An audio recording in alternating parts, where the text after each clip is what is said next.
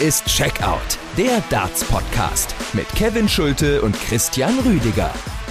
Checkout, der Darts-Podcast heute mit einer ausführlichen Analyse des sechsten WM-Tages. Danke fürs Einschalten. Wir sprechen heute unter anderem über die Auftritte von Raymond van Barneveld. Bei seinem großen WM-Comeback hat er den ersten Sieg seit vier Jahren gelandet. Dann sprechen wir natürlich oder würdigen entsprechend gebührend Rusty Jake Rodriguez WM-Debüt gegen Ben Robb. Klasse Auftritt. James Wade ist auch weitergekommen, allerdings ohne jetzt irgendwie groß zu glänzen. Das sind unsere Themen heute. Natürlich werden wir auch auf den heutigen siebten WM-Tag schon zu sprechen kommen. Da unter anderem dann mit frischen O-Tönen von Florian Hempel vor seinem Zweitrundenauftritt gegen Dimitri Vandenberg. Soweit der Fahrplan. Ich bin Kevin Schulte hier bei Checkout und bin natürlich auch nicht alleine diesmal. Christian Rüdiger ist am Start. Hi. Hallo Kevin, ich grüße dich. Ja, ich freue mich schon sehr auf die heutige Ausgabe, denn wir sprechen über wirklich den ein oder anderen interessanten Moment auf der Bühne. Wir hatten jetzt kein enges Duell. Es waren vier klare Geschichten, muss man am Ende konstatieren. Wir hatten aber eben mit Raymond van Barneveld und Rusty Jake Rodriguez zwei klare Top-Performer des Tages, kann man so sagen, oder? Ja, das definitiv. Also die Performance oder generell das Match von Rusty Jake Rodriguez gegen Ben Robb war für mich eins, was äh, ein gutes Tempo hatte, was von der Qualität auch gerade in der Anfangsphase sehr intensiv und sehr gut war. Also da haben wirklich beide sehr gut mitgespielt und dazu beigetragen, dass das ein gutes Match wurde. Hinten raus hat sich dann die Klasse und die Konstanz von Rusty deutlich bewährt und bei Raymond van Barneveld, da kam so gut wie keine Gegenwehr von Lawrence Illigan. Äh, in der Anfangsphase vielleicht mal hier und da wirklich äh, gute Darts gespielt oder gute Aufnahmen, aber alles in allem war das wirklich eine ähm, Solo-Vorstellung von Raymond van Barneveld, der souverän in Runde 2 eingezogen ist. Wir werden das Ganze natürlich gleich noch ausführlicher analysieren, aber jetzt so nach diesem ersten kurzen Stell dich ein, lass uns gerne dann chronologisch äh, vorgehen. Äh, der Abend begann mit der Partie Luke Woodhouse gegen James Wilson. Es gab ja keine Nachmittagssession, dementsprechend hatten alle mal ein bisschen Zeit, auch wir Berichterstatter mal kurz durchzuatmen. Luke Woodhouse gegen James Wilson war der Opener in den Abend. Am Ende gewinnt Luke Woodhouse die Partie 3 zu 1. Er war der Favorit. Bei James Wilson muss man so ein bisschen das Gefühl haben, dass wir ihn vielleicht jetzt auch nicht mehr auf der großen Bühne sehen werden. Also der hat seinen Walk-on schon sehr, sehr genossen, auch vielleicht in dem Wissen sogar, dass er eigentlich nicht mehr die Qualität hat, ähm, nochmal oder noch häufig solche Auftritte zu erleben. Er verliert jetzt auch die, durch die Niederlage die Tourkarte. Also dieser Auftritt von James Wilson war gemessen an dem, was er uns in den vergangenen Monaten auch gezeigt hat und dann auch Jahren, war das nochmal ein ordentlicher Auftritt, der an den Werten wirklich gut für ihn war. Also knapp 86 im Average, das ist für James Wilson in seiner aktuellen Verfassung wirklich ein ordentlicher Wert. Das hat er gut gemacht, hat sich gut verkauft, auch den ersten Satz geholt. Wir dürfen ja auch nicht vergessen, wir reden hier bei James Wilson über einen Spieler, der mal in den Top 32 der Welt stand, der wirklich auch mal richtig richtig rund war, hat einen schönen Wurfstil, wie ich finde, und deswegen sich über diesen PDPA-Qualifier nochmal zur WM zu spielen, im Wissen natürlich auch, ich müsste schon einen größeren Run machen, um meine Tourcard irgendwie noch zu behalten. Ich bin mal gespannt, wie er das jetzt bei der Q-School machen wird, habe allerdings auch keine so großen Hoffnungen, ehrlich gesagt. Und Luke Woodhouse nach dem ersten Satz war dann auch wichtig, dass er dieses Finish auf Bull rausnimmt, um dann auf 1 zu 1 in den Sätzen zu stellen. Und danach hat sich das äh, für ihn jetzt etwas einfacher Fahrer äh, jetzt dann etwas einfacher spielen lassen. Also das war immer noch nicht die ganz große spielerische Klasse von ihm gewesen, aber er war dann schon der deutlich bessere Spieler, auch im Scoring etwas konstanter gewesen, 580er, also das sind dann zumindest gute Werte hinten raus gewesen und äh, deswegen dieser Sieg geht dann auch mit 3 zu 1 in der Höhe in Ordnung. Luke Woodhouse äh, sichert sich ein Zweitrundenduell mit Damon Hatter, so geht es für ihn weiter, also vielleicht kann er ja nochmal einen ähnlichen Run hinlegen wie vor zwei Jahren beim WM-Debüt, als er unter anderem Michael Smith rausgenommen hatte. Zweite Partie des Abends, auch die ist äh, schon kurz angesprochen worden, Rusty Jake Rodriguez äh, gibt sein WM-Debüt und es war echt ein klasse Debüt. Er hat sich ein Beispiel genommen an Roby John, seinem älteren Bruder, der ja schon mit einem 97er Average brillieren konnte. Am Wochenende Rusty Jake gewinnt 3 zu 1 gegen Ben Robb, den Neuseeländer, den man auch echt ja, gut anschauen kann. Also der hat auch eine gute Leistung gebracht, war am Ende aber gegen Rusty Jake machtlos, weil der einfach fast einen perfekten Abend hatte. Also so stark habe ich den vor TV-Kameras auch selten oder bis dato gar nicht spielen sehen. Ben Robb hätte dieses Niveau, was er in den ersten zwei Sätzen gespielt hat, durchziehen müssen. Dann wäre es vielleicht interessanter geworden. Allerdings glaube ich auch nicht, dass er die Partie gewonnen hätte. Ben Robb war in der Anfangsphase sehr konstant auf die Doppel, hat die Möglichkeiten, die er bekommen hat, wirklich auch ausgenutzt, hatte zwar auch im Scoring immer mal wieder äh, Ausreißer in die 1, in die 5, konnte das aber auch äh, immer wieder korrigieren und äh, sich dann auch sehr verdient, finde ich, den zweiten Satz sichern, aber in der Breite war einfach über diese vier Sätze war einfach äh, Rusty Jake der deutlich bessere Spieler vom Scoring her natürlich und auch wie er dann in Satz 1 mit der 112 rausgeht, nochmal einen ganz wichtigen Moment, sein einziges High Finish in diesem Match da rausnimmt, auch die Emotionen gut mit einbringt. Da war von Nervosität nicht wirklich viel zu sehen. Also er hat auch das verbessert, was bei den vergangenen TV-Turnieren nicht ganz so funktioniert hat wie beim Grand Slam, wo er immer mal wieder kleine Fehler eingestreut hat. Das hat er diesmal nicht gemacht. Das war eine sehr runde Performance und man muss es auch so sagen. Also Chris Doby, sein nächster Gegner, der muss sich äh, wirklich warm anziehen. Der muss seine Sinne schärfen, denn er weiß auch, wenn Rusty Jake nochmal so eine Leistung ans Board bringt, dann wird das eine richtig heiße Kiste. Ja, also wenn er die ansatzweise bringen kann, dann hat er gute Chancen, da auch noch eine Runde weiter zu gehen. Er hat sich ja auch nach dem Match schon sehr optimistisch gezeigt oder auch gewohnt selbst selbstbewusst, hat dann sogar mal Fabian Schmutzler kurz mit äh, reingeworfen, weil natürlich Fabian Schmutzler so ein bisschen auf dem Rücken von Rusty Jake auch diese WM noch mitspielt. Denn wenn Rusty Jake Rodriguez ins Achtelfinale, ja genau, ins Achtelfinale einzieht, dann würde Fabian Schmutzler eine Tourkarte bekommen, weil Rusty Jake dann auf äh, seine Development Tour Tourkarte, die er darüber gewonnen hat, nicht zurückgreifen müsste, sondern eben direkt in den Top 64 der Welt steht nach der WM. Ist aber noch sehr weit weg, denn er muss nicht nur Chris Doby schlagen, sondern dafür auch an Michael van Gerven vorbeikommen. Ich glaube, das wäre dann Stand jetzt schon ein bisschen arg viel Träumerei. Aber gut, Rusty Jake Rodriguez äh, macht ihr die Rodriguez-Festspiele in der ersten Runde komplett und zieht in die zweite Runde ein. Danach ging es weiter mit Raymond van Barneveld. Das war Walk-on-technisch ein absolutes Highlight. Also da war die Barney Army schon ganz gut am Start.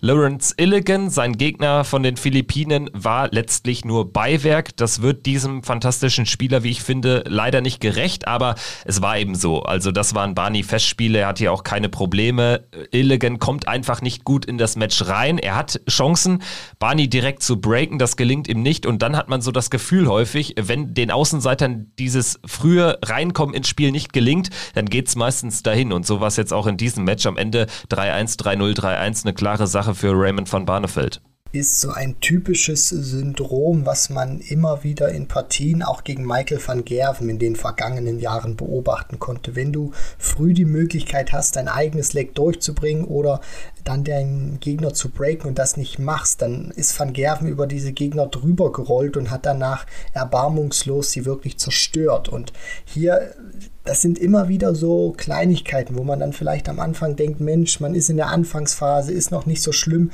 Gerade da entscheiden sich häufig solche Matches und das hat auch diesmal den Matchverlauf, finde ich, massiv beeinflusst. Barney am Anfang vielleicht noch nicht ganz so da, aber trotzdem mit diesen Erfolgserlebnissen sich das Leck geholt und dann hat sich das deutlich einfacher für ihn spielen lassen. Auch die 121, die er dann im weiteren Verlauf gespielt hat, die war wirklich sehr schön anzuschauen und das war eine sehr solide Performance von Raymond van Barneveld. Das darf man auch nicht vergessen. Also von Illigan kam überraschenderweise oder auch traurigerweise sehr wenig, hat diese Konstanz nicht ans Board bringen können, nicht mal diesen einen Satz, den wir ihm vielleicht zugetraut hätten. Und dann muss man auch sagen, wenn dein Gegner etwas mehr als über 80 spielt, nur im Schnitt, weil er hatte nicht groß wirklich dann Möglichkeiten, noch im weiteren Verlauf auf Doppel zu werfen. Das heißt, es spiegelt auch sehr gut das Scoring von Lawrence Illigan dann wieder, dass Barney diese Partie so souverän dann auch gestaltet und so ungefährdet über die Ziellinie bringt.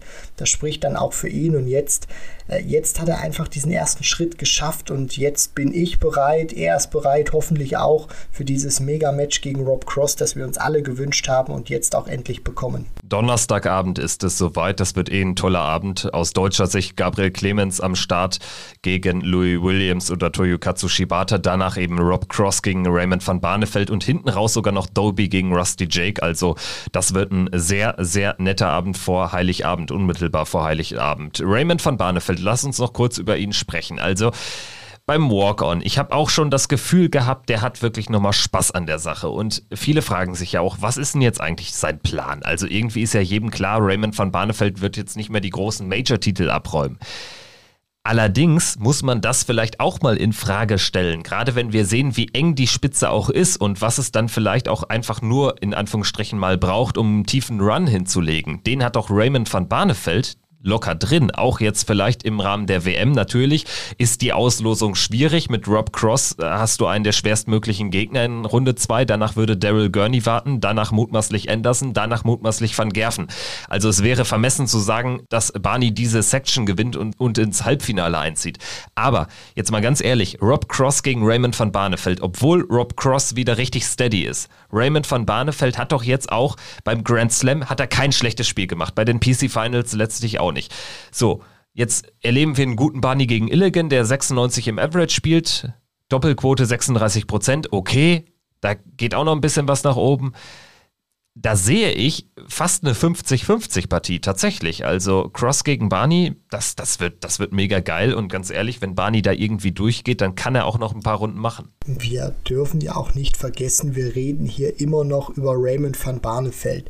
Da merkt man auch, glaube ich, in der Berichterstattung oder in der Art und Weise auch, wie man über Barney spricht, dass er diese Katastrophenjahre gespielt hat, bis er dann diesen unrühmlichen Abgang in Runde 1 hatte bei der WM 2000. 2020 gegen Darren Young, wo er sich, das kann man nicht anders sagen, blamiert hat. Also selbst ein Raymond van Barneveld, der damals nicht in Topform war, hätte diese Partie gewinnen müssen. Und das haftet ihm, glaube ich, bis zum heutigen Zeitpunkt auch noch an, dass die Leute diese Erfolge natürlich noch äh, wertschätzen und auch wissen, wer Raymond van Barneveld ist, dass er die Premier League gewonnen hat 2012, dass er den Grand Slam gewinnen konnte 2014 und natürlich auch fünffacher Weltmeister ist. Nur das rückt alles so ein Stück weit in den Hintergrund, weil Barney diese schlechten Momente produzieren konnte zum Ende seiner Karriere. Jetzt ist er wieder da in diesem mittelfristigen Projekt, was erstmal über drei Jahre angelegt ist, wie er es selber auch gesagt hat.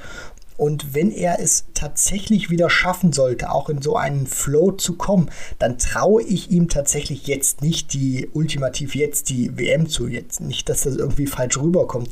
Aber ich traue es ihm schon zu, ein Major-Turnier zumindest in diesem Zeitraum nochmal zu gewinnen. Es wird verdammt schwierig jetzt werden in dieser Phase für ihn, weil er eben tief äh, in der Weltrangliste ist, somit natürlich auch früh auf größere Gegner treffen kann. Aber wenn er wieder gesettelt ist, wenn der Kopf wieder mitspielt bei ihm, dann kann es auch sein, dass er bei Turnieren mal wieder durchgehen kann, dass er tatsächlich mal mit etwas Losglück die UK Open vielleicht wieder gewinnen könnte oder die European Darts Championship, wo die Setzlisten auch ein Stück weit anders sind.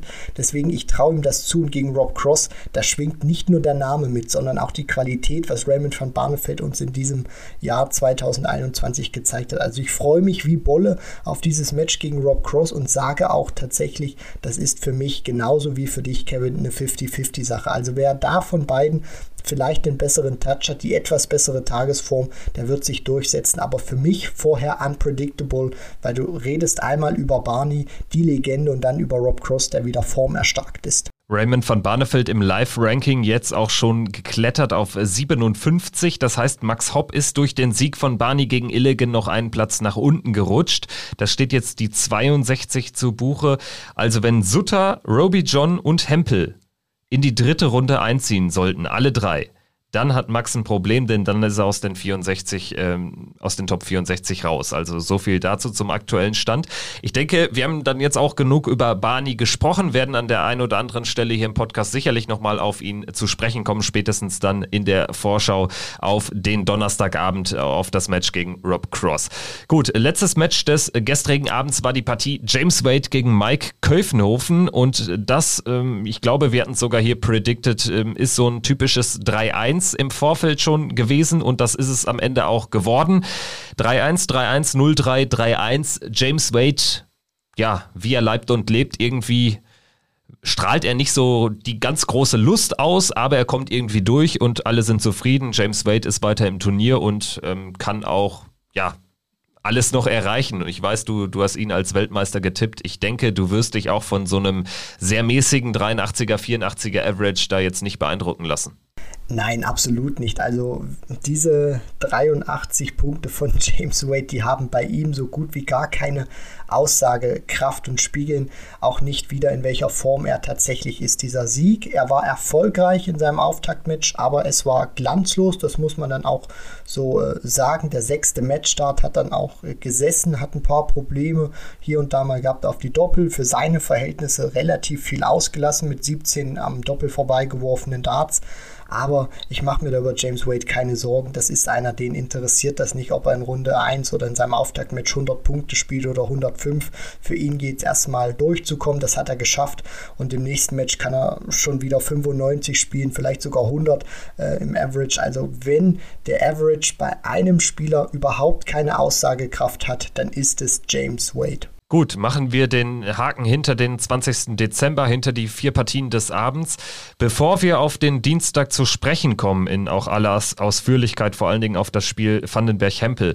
Was äh, schon auffällt, finde ich, dass sich die Pro-Tour-Spieler ja jetzt äh, fast alle ausnahmslos durchgesetzt haben. Also wir haben heute noch zwei Erstrunden-Duelle am Nachmittag. Dann ist die erste Runde komplett durch und bislang sind bis auf Scott Mitchell, Darius Labanauskas, Jamie Hughes, Jermaine Vatimena und Ted Evans alle anderen Spieler weitergekommen von der Pro Tour. Also das heißt, wir haben nur fünf Spieler, die ausgeschieden sind und die sind dann in der Regel auch gegen andere Tourkartenholder ausgeschieden, gegen Mike de Decker, gegen einen Boris Kolzow, äh, Jim Williams, der jetzt ab dem nächsten Jahr eine Tourkarte hat dann muss man jetzt am Ende feststellen, es ist mit Raymond Smith nur einer der klassischen internationalen, also wirklich der klassischen internationalen Teilnehmer dieser WM weitergekommen. Woran liegt das? Hast du irgendwie eine Theorie? Also für mich ist es ganz klar da auszumachen, dass diese Diskrepanz zwischen den International Qualifiern und den Spielern, die als International gerankt werden, wie zum Beispiel ein Kolzow oder auch ein Jim Williams, die haben diese Erfahrung. Ein Jim Williams konnte die, die Challenge Tour mitspielen, beziehungsweise hat die Challenge Tour mitgespielt. Ein Boris Kolzow hat die Tourcard. Das heißt, die sind in diesem Kosmos drin, die können sich wöchentlich mit den, mit den Top-Stars messen, beziehungsweise haben einfach diese, diese Wett, diesen Wettbewerb auf höherem Niveau, den eben diese International Qualifier nicht haben, wenn sie zu einem lokalen Turnier gehen oder ein Turnier der ähm, ihrer Turnierserie spielen, irgendwas auf der Asian Tour oder dann von Darts Players Australia. Also das sind einfach äh, Möglichkeiten, die solche Spieler wie Williams oder Kolzow jetzt auch haben, die andere klassische International Qualifier nicht besitzen und da muss man dann sicherlich auch ein Stück weit aufpassen, dass diese Diskrepanz nicht zu groß wird. Wir sehen, das bestes Beispiel ist da auch immer wieder die, die Women's Series, dass eine Lisa Ashton extrem von der Tourcard profitiert, genauso wie eine Fallon Sherrock, die sich in diesem ähm, Männerkosmos dann auch äh, festgesetzt hat. Die haben einen klassischen Vorsprung, die sind, die sind meilenweit entfernt vom Rest, weil sie eben diese, die, diesen Wettbewerb haben, den andere eben nicht haben. Und deswegen ist das, glaube ich, auch der Grund, weshalb sich immer mehr äh, Pro-Tour-Spieler bzw. Spieler, die in diesem Kosmos PDC regelmäßig dabei sind, mehr durchsetzen als diese klassischen International Qualifier. Ja, also der Vollständigkeit halber, Fallon Sherrick hat natürlich da andere Gründe, weshalb sie da jetzt so stark ist. Die Tourcard hat sie ja nicht, aber das ähm, wissen ja auch alle, die uns regelmäßig zuhören. Ähm, trotzdem glaube ich nochmal, wenn man sich nur auf die internationalen Qualifikanten konzentriert, die eben keine Tourkarte haben, auch da sind ja in der Vergangenheit häufiger Spieler durchgekommen und ich glaube auch, dass das irgendwie auch ein bisschen darin begründet liegt, dass gerade die Spieler im asiatischen Raum natürlich auf diesem Niveau überhaupt keine Steel-Dart-Turniere gespielt haben, jetzt durch Corona. Also ich glaube, Corona spielt da auch eine riesige Rolle und äh, da haben natürlich die, die Tourkartenbesitzer einen riesigen Vorteil gehabt, jetzt gerade in äh, den letzten eineinhalb, zwei Jahren. Also das äh, sollte man sicherlich auch noch erwähnen bei diesem Thema. Gut, ähm, wollen wir dann in den heutigen Tag einfach mal reingehen und direkt vielleicht über die zwei letzten Erstrundenpartien ganz kurz sprechen. Es sind jetzt auch keine Kracher. Wir haben Louis Williams, den walisischen Debütanten, junger Mann, der gegen Toyokatsu Shibata ran muss aus Japan. Shibata, klassisches, unbeschriebenes Blatt, hat aber ganz gute Scores, Scores äh, hingelegt im Qualifier und ähm, kommt ja auch aus dem E-Dart. Ähm, ja, kann man, kann man nicht einschätzen, hängt sicherlich auch davon ab, äh, wie nervös ein Louis Williams sein wird, der natürlich als Favorit in die Partie geht, aber das kann auch mal böse enden. Also da sollte es kein wundern, wenn Shibata da irgendwie durchgeht. Der Sieger trifft dann auf Gabriel Clemens am 23. Dezember. Und wir haben dann die letzte Erstrundenbegegnung Jason Lowe gegen Daniel Larsson. Das klingt nach 50-50. Ich würde trotzdem Lowe so ein bisschen die Favoritenrolle zuschieben. Bist du ein einverstanden? Da bin ich einverstanden, da Jason Lowe für mich der etwas konstantere Spieler ist, Daniel Larsson mehr streuen wird und auch äh, mehr Aufnahmen hat, wo er kein Triple trifft. Und in der ersten Partie Louis Williams, da muss man auch gucken, es wird sein Debüt sein auf dieser großen Bühne. Wie kommt er auch mit der Erwartungshaltung zurecht, dass er als Favorit wahrgenommen wird gegen Toyokatsu Shibata, was Williams ja in diesem Jahr auf der Tour nicht so häufig erlebt hat, dass er wirklich in Partien geht, wo er der Favorit ist. Dann sprechen wir jetzt über ausnahmslos Zweitrunden-Partien. Wir haben Mervyn King gegen Ryan Joyce und Dave Chisnell gegen Mike De Decker. King gegen Joyce völlig offene Begegnung. Chisnell ist natürlich schon klarer Favorit gegen De Decker, wobei man natürlich bei Chisnell auch immer eine böse Überraschung erleben kann. Also man sollte sich jetzt nicht zu sicher sein, dass er da durchgeht, zumal Mike De Decker natürlich jetzt wirklich einen fetten Boost erlebt haben dürfte durch diesen Überraschungssieg gegen Labanauskas und äh, dieser Sieg war ja auch damit verbunden, dass er praktisch die Tourkarte hält, womit nicht zu rechnen gewesen war, zumal er ja Nachrücker ist. Also Deswegen vielleicht kann da was gehen, wenn es schlecht läuft, aber Dave Chisnell bestimmt schon, in welche Richtung die Partie laufen wird. So sieht's aus. Wenn Dave Chisnell gut spielt, dann wird auch ein gut aufgelegter Mike De Decker nicht als Sieger die Bühne verlassen, wenn Chizzy keinen guten Tag hat, wenn er vielleicht sogar richtig schlecht spielt, dann ist die Wahrscheinlichkeit natürlich deutlich größer für Mike de Decker hier äh, Schaden anzurichten. Aber alles in allem gehe ich da mit dir. Chizzy entscheidet, welchen Sieger wir in dieser Partie haben werden. Und davor Mervyn King gegen Ryan Joyce ist so eine klassische Partie. Joyce als ungesetzter, aber trotzdem einer, der potenziell in so eine Setzliste auch gehört für die Weltmeisterschaft. Hat eine schwierige erste Runde auch überstanden. Das kann nochmal so einen kleinen Schub geben gegen Mervyn King, wo man auch abwarten muss, wie kommt er in dieses Turnier rein. Für mich auch eine völlig offene Sache. Dann gehen wir in den Abend. Der beginnt mit der Partie Vincent van der Voort gegen Adam Hunt. Adam Hunt könnte das Kunststück gelingen, zum zweiten Mal in Folge in die dritte WM-Runde einzuziehen. Adam Hunt generell dadurch, dass er jetzt wirklich zweimal auch relativ fett äh, gecasht hat für seine Verhältnisse bei Weltmeisterschaften hintereinander, ist er in der Order of Merit, ähm, klopft da fast schon an an die Top 40, also ist die 41 ähm, nach der WM, äh, stand jetzt, also damit hätte man sicherlich auch nicht rechnen können, dass er sich so weit nach oben spielt. Gegen Vincent van der Voort, ja, nee, klare Außenseite auf gar keinen Fall. Äh, da geht was. Ich glaube sogar ist 50-50. Äh, würdest du mir dazu stimmen? Da gehe ich tatsächlich nicht mit. Für mich ist Vincent aufgrund seiner Form in den vergangenen Wochen doch äh, der etwas deutlichere Favorit. Ich sage so 60-40 bzw. 65-35 Vincent van der Voort. In dem Spiel danach dürften wir uns einig sein, Michael Smith gegen Ron Meulenkamp. Ron Meulenkamp hat im Prinzip nicht viel gezeigt, gerade so in der zweiten Jahreshälfte hat er dann schon noch profitiert von, von relativ guten Ergebnissen auf der Pro Tour am Anfang. Deshalb ist er ins Feld gerutscht, hatte jetzt mit Lisa Ashton gar keine Mühe in der ersten Runde, aber gegen Michael Smith, auch da entscheidet der Bully Boy, ob es überhaupt irgendwie ein im Ansatz äh, spannendes Spiel werden kann. Ansonsten geht er da durch. Aber natürlich in dem Wissen, Michael Smith zuletzt zweimal herbe Schiffbruch erlitten bei Weltmeisterschaften gegen Woodhouse und Lowe. Zweimal in Folge in der zweiten Runde raus. Und zweimal hätte man es auch gegen so einen Gegner dann nicht erwartet bei all der Klasse des Bully Boys.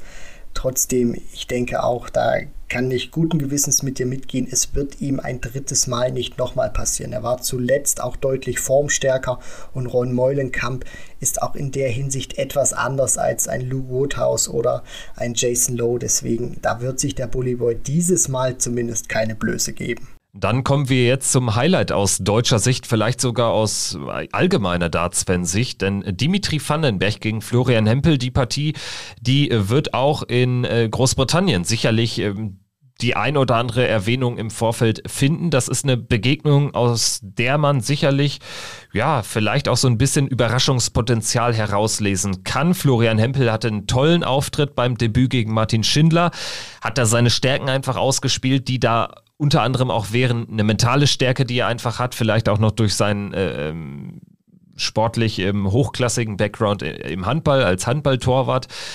So, dann kommt er jetzt auf einen Dimitri Vandenberg in der Begegnung, wo du trotz dessen Platz 5 in der Weltrangliste vielleicht nicht so richtig weißt, was du bekommst. Denn Dimitri musste den Grand Slam absagen wegen Corona, durfte da nicht mitspielen, hat dann, ist in diesem Jahr Vater geworden. Das sind alles Faktoren, die A, dazu führen können, dass du vielleicht wirklich jetzt den Fokus nicht so ganz hast, dass du vielleicht auch nicht so viel trainieren konntest. In Summe diese Faktoren. B kann es aber natürlich auch dazu führen, und das würde ich auch ganz gerne ähm, als ähm, durchaus nicht unrealistische Möglichkeit hier reinwerfen. Vielleicht sehen wir einen 109er Average von Dimitri Vandenberg, der durch diese ganzen Ereignisse sich ähm, eher gestärkt fühlt. Also quasi der jetzt irgendwie ähm, Corona-mäßig da ganz gut durchgekommen ist. Klar ärgerlich, das Turnier nicht gespielt, aber trotzdem die Zeit irgendwie ganz gut mit der Familie hat nutzen können. Ähm, und generell ähm, Vater geworden zu sein, das hat bei dem einen oder anderen Spieler ja auch eher für positive äh, Leistungen an Bord gesorgt in der Vergangenheit. Also ich glaube, es wird vielleicht sogar eine der beiden, eine ich, ich glaube, diese beiden Möglichkeiten muss man grundsätzlich in Betracht ziehen. Wenn sich Dimitris Leistung so dazwischen einpendelt, wird es natürlich aber für Florian Hempel auch schwer. Ne? Also das muss man auch schon mal sagen. Ja, das absolut. Du spielst hier natürlich gegen Dimitri Vandenberg einen der äh, ja fast schon mit top gesetzten Spieler in diesem Turnier. Einer, der eine gute Reputation mittlerweile auch hat mit dem Gewinn des World Matchplays 2020, wo die Leute danach auch vielleicht etwas zu viel erwartet haben, weil dieses Matchplay in so einer dominanten Art und Weise gewonnen wurde, wo du vielleicht auch nicht den nächsten Schritt danach nochmal machen kannst und so viele Turniere dominieren kannst oder dann auch gewinnen kannst, wie man es vielleicht erwartet hätte. Erfahrungsgemäß ist Dimitri Vandenberg, egal was er vorher gespielt hat in den vergangenen Jahren, immer gut zur WM gefahren und hat dort auch einen guten Standard gespielt. Das erwarte ich zumindest jetzt auch. Diese Faktoren, die können eine Rolle spielen. Ich denke aber, sie werden ihn nicht so groß beeinflussen. Gerade auch äh, die, die Sache, dass er frisch gebackener Papa ist. Im Darts ist das immer so eine Sache. Dadurch, dass du relativ flexibel bist und nicht wie beim Fußball diese, diese Trainingszeiten hast im Profibereich oder diese, diese fest vorgelegten Zeiten. Du kannst es dir einteilen. Das heißt, wenn dein Sprössling dann, dann schläft, dann kannst du ihm, ja, statt, den, äh, statt von, von, ja, keine keine Ahnung, äh, 9 bis, bis 13 kannst du dann vielleicht irgendwie von 14 bis 17 oder 18 Uhr trainieren. Also du kannst das auch flexibel einteilen. Deswegen glaube ich, wird das keine so große Rolle spielen. Die Frage ist, wie wird er unter Druck reagieren? Das ist für mich die große Frage, dadurch, dass er wenig Matchpraxis hatte aufgrund des Grand Slams. Das könnte ein Vorteil für Florian Hempel sein. Alle anderen Faktoren können eine Rolle spielen. Für mich persönlich sind sie allerdings nicht ganz so groß. Ja, also Florian Hempel, äh, vielleicht ein Überraschungskandidat im Vorfeld, hatten wir unter anderem in der Folge mit Marcel Scorpion noch gesagt. Also unser Take war oder mein Take war ganz konkret, wenn es ein Deutscher ins Viertelfinale erstmals schafft im Rahmen dieser WM, dann entweder Florian Hempel oder Martin Schindler. Jetzt hat sich Florian in dem deutsch-deutschen Duell durchgesetzt. Dementsprechend müsste ich jetzt mein Geld auf ihn setzen, aber das mache ich nicht. Ich bin kein, äh, ja, ich habe glaube ich äh, Sportwetten einmal im Leben gemacht und es dann auch sein gelassen. Würdest du dein Geld auf Hempel oder auf Dimitri setzen, wenn du schon so, so forsch hier rangehst? ähm, bitte alle Deutschen weghören. Ich würde es tatsächlich diesmal noch auf äh, Dimitri Vandenberg anlegen, aber so ehrlich muss ich sein, ich hätte schon sehr schwitzige Hände und würde das mit einem ja recht mulmigen Gefühl verfolgen, weil Florian Hempel hat allen gezeigt, er ist alles, aber kein Außenseiter. Wenn er auf Schiene ist, dann kann er großartige Darts spielen und kann natürlich auch ein Dimitri Vandenberg schlagen. Dann lass uns mal reinhören in die ein oder andere Aussage. Wir hatten mit Florian jetzt im Vorfeld dieses Spiels auch noch Kontakt, also zwischen dem Match gegen Schindler und vor dem Match gegen Vandenberg. Wir haben natürlich auch noch mal über das Spiel gegen Martin gesprochen. Wie zufrieden ist er denn auch so mit einem Tag Abstand mit diesem Spiel dann gewesen? Was war gut, was könnte noch besser laufen? Ja, ich habe gewonnen, also bin ich eigentlich äh, relativ zufrieden, dass ich das Spiel für mich entscheiden konnte. Ähm, ja, Timing war auf meiner Seite. Ähm, ich habe wohl gewonnen. Ich konnte meinen Matchplan umsetzen, äh, meine Anwurflex durchbringen. Ich habe all meine Anwurflex durchgebracht. Das war der Plan. Ähm, ja, und dann im richtigen Moment auf den Break hoffen. Und äh, ja, Timing war absolut der Schlüsselpunkt. Äh, klar, äh, vergebt da im zweiten Satz echt viele Darts auf Doppel und das muss besser werden. Äh, wenn ich das nicht mache, dann äh, ja, wäre das Spiel auch Mitte, in der Mitte nicht nochmal so eng geworden. Aber äh, ja, auf meine Finishes äh, konnte ich mich verlassen, gerade auf die hohen und äh, ja, dementsprechend bin ich glücklich. Dann haben wir ihn auch mal gefragt, wie denn überhaupt der Ablauf äh, war am Practice Board vor dem Spiel. Hat er auch da dann nochmal mit Martin zusammen gespielt oder ähm, ist man sich eher aus dem Weg gegangen? Ja, mit Martin hatte ich unmittelbar Kontakt. Wir haben uns auch hinter der Bühne zusammen eingespielt. Also wir haben halt von Anfang an gesagt, wir wollen ähm, hier nichts ändern, weil wir, wir, wir, verstehen uns gut. Ich meine, auf der Bühne muss jeder, äh, muss jeder sein Spiel finden und äh, da ist es egal, was ich am Practice Board davor mache oder mit wem ich das mache. Und ähm, ja, wir waren dann halt auch zusammen am, äh, ähm, am Tisch und ähm, ja, wir haben uns einfach auch unterhalten und alles war gut. Also äh, Stimmung war super. Ja, also Florian macht da, glaube ich, einen sehr aufgeräumten Eindruck jetzt auch in der Rückschau auf den gestrigen Abend. Das hat sich auch gezeigt auf die Frage nach seinen Gefühlen beim Walk-On, äh, was es ihm denn bedeutet, zu Kölsche Jung aufgelaufen zu sein. Er ist ja seit seinem Umzug vor einigen Jahren nach Köln wirklich mit dieser Stadt sehr eng verbunden und ähm, zugleich war jetzt das Lied natürlich nicht der typische britische Party-Walk-On. Ja, also es war ja völlig ungewiss, ob jetzt Kölsche Jung kommen wird oder nicht. Und ähm, ja, ich, also für mich persönlich ist es ähm, jetzt nicht so wichtig, zu welcher Musik ich einlaufe. Aber da ist es dann doch, als ich dann da stand, dachte ich, okay, das war so ein kleiner Überraschungsmoment. Und ich wurde positiv überrascht. Ich äh, durfte ähm, zu Kölsche Jung einlaufen und ähm, ja, es bedeutet mir persönlich jetzt nicht viel, aber ich bin Kölner und identifiziere mich damit und ich hoffe einfach, dass ich diesen sportbegeisterten äh, Menschen in Köln, ähm, die mir da die Daumen gedrückt haben, einfach ein Gefühl mitgeben konnte und einfach was zurückgeben konnte. Und ähm, das macht mich extrem glücklich und äh, auch stolz. Dann noch die Nachfrage, inwiefern er denn von Kölsche Jung dann überrascht wurde? Ähm, was heißt nicht sicher? Also es ist ja nie sicher, dass deutsche Songs am Ellie Paddy gespielt wurden. Im Vorfeld wurde mir nur gesagt, ähm, ja, ähm, wenn der Ausrichter die ähm, Rechte kaufen kann, dann geht das wohl klar, aber es war schon oft der Fall, dass dann andere Lieder gespielt waren. Also ähm, ich glaube, bis zu dem Zeitpunkt, wenn es gespielt wird, kann man sich nie sicher sein. Ja, heute kann er sich dann sicher sein. Ich denke mal nicht, dass der Walk-on-Song zwischen dem Erstrunden- und dem Zweitrunden-Auftritt dann nochmal wechselt. Also Florian Hempel wird wieder zu Kölsche Jung auflaufen in den Elli Pelli. Christian, das sind ja natürlich auch nochmal ganz interessante Einblicke in so eine dann doch oft verborgene Welt, äh, die da so im Hintergrund im Vorfeld dann auch abläuft. Kölsche Jung, das Lied von Florian Hempel, zu dem er dann in den, in den Elli Pelli einläuft. Und er scheint ja dann erst wirklich in dem Moment, als dann die Klänge ähm, aus den Lautsprecherboxen dröhnten, wirklich ganz sicher gewesen zu sein. Das finde ich auch interessant. Aber es äh, fällt natürlich auch auf, dass es äh, vielleicht da auch ja so ein paar Limits gibt bei, bei der Liederauswahl, wie er halt so ein bisschen hat durchblicken lassen. Ne?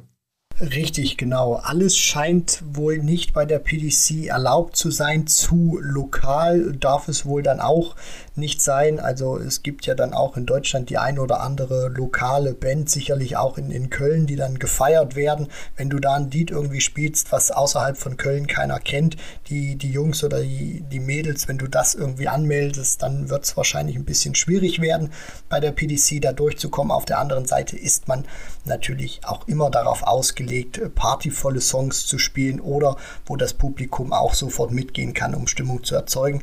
Deswegen, es hat schon so so ein, so, so ein paar Vibes, Kölsche Jung. Gerade dann auch im Refrain, wo die englischen Fans sicherlich auch mitgehen können, ohne zu textsicher zu sein. Wenn ein paar mehr Deutsche dabei wären, hätten sie das vielleicht auch noch mit anpeitschen können. So war es für Florian sicherlich auch emotional eine ganz tolle Sache, zu seinem Song, so will ich es jetzt mal sagen, auflaufen zu dürfen. Hat ihm sicherlich noch mal so einen kleinen emotionalen Schub gegeben. Ich finde generell, wir könnten ja mal in der ähm, turnierfreien Zeit irgendwann mal so ein Walk-on-Spezial an den Start bringen, denn da äh, ergeben sich dann doch häufig Fragen. Also zum Beispiel Willie O'Connor, der ja dann äh, damals bei seinem Premier League Gastspiel zu Zombie von den Cranberries in die Halle lief. Das war ja sehr emotional, aber jetzt ist es wieder zurückgewechselt zu The I Won't Back Down von Tom Petty.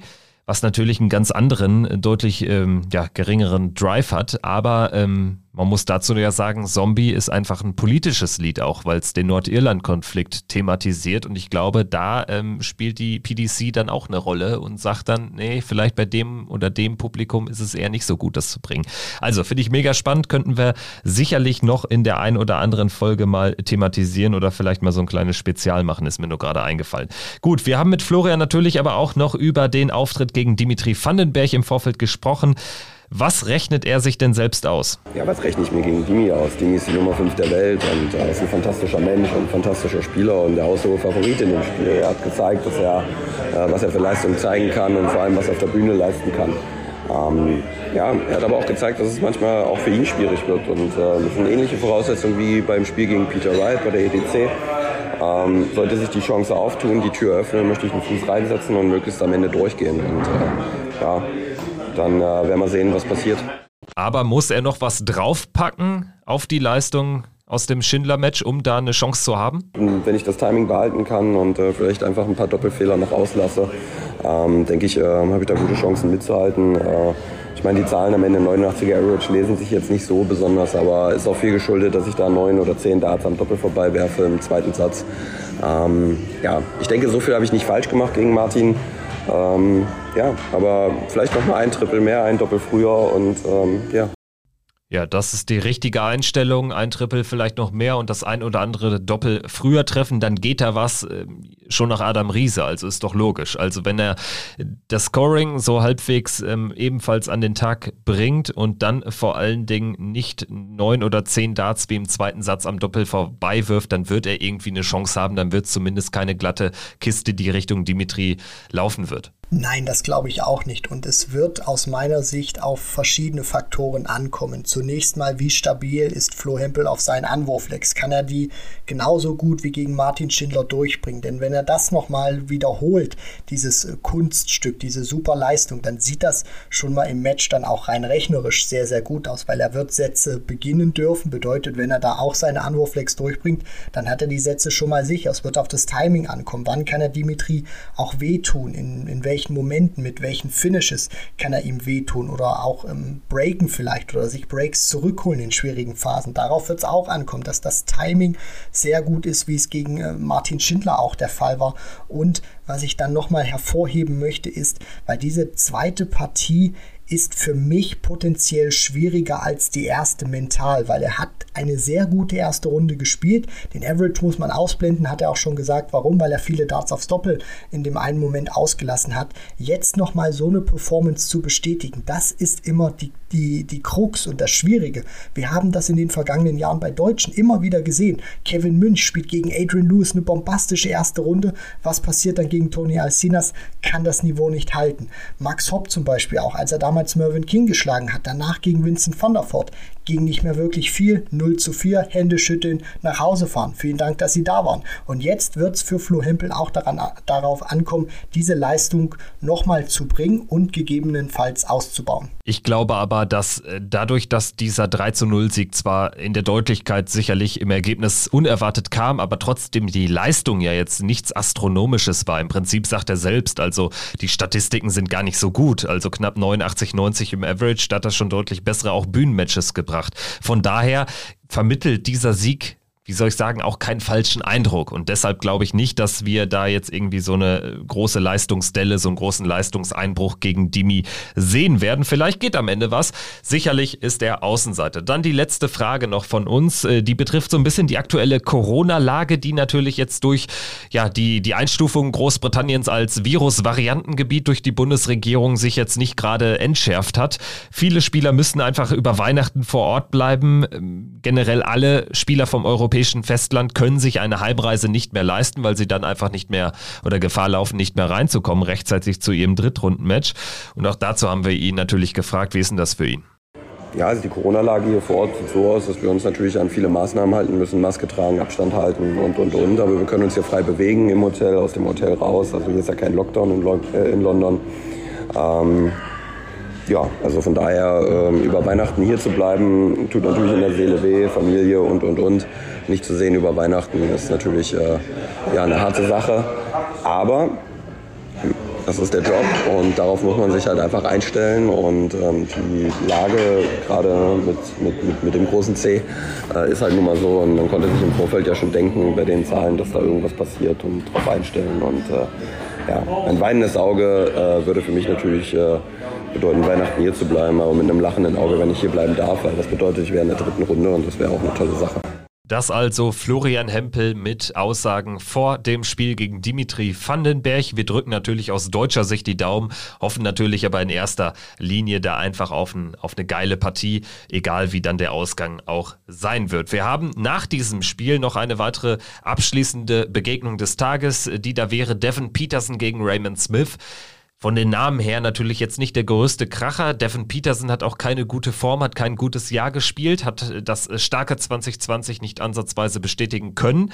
Raymond Smith dagegen kommt aus Australien rüber mit seinem Sohn, spielt eine klasse erste Runde gegen gut aufgelegten Jamie Hughes und wird auch hier Chancen haben. Also ich glaube, es wäre auch so, so mein letzter Take für heute. Raymond Smith ist sicherlich einer, mit dem wir dann auch in der dritten Runde rechnen können. Wenn er eine ähnliche Leistung bringt, glaube ich, äh, dann sieht Devin Peterson echt alt aus.